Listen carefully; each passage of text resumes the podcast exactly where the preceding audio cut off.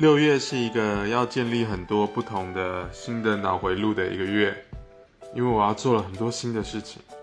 六月，首先就是六月我们要去，我们公司要去美国开一间新的公司，所以我整个六月我都会在美国，也没有啦，四月四号到二十二号而已。这几天呢，就是很紧张，要把这些事情给处理好。然后我觉得我必须要更更 organize，然后冷静，更有技巧的去处理每一件事情。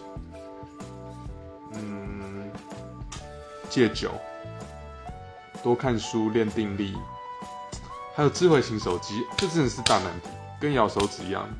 智慧型手机也是一个不太知道要怎么让自己好好的控制的东西。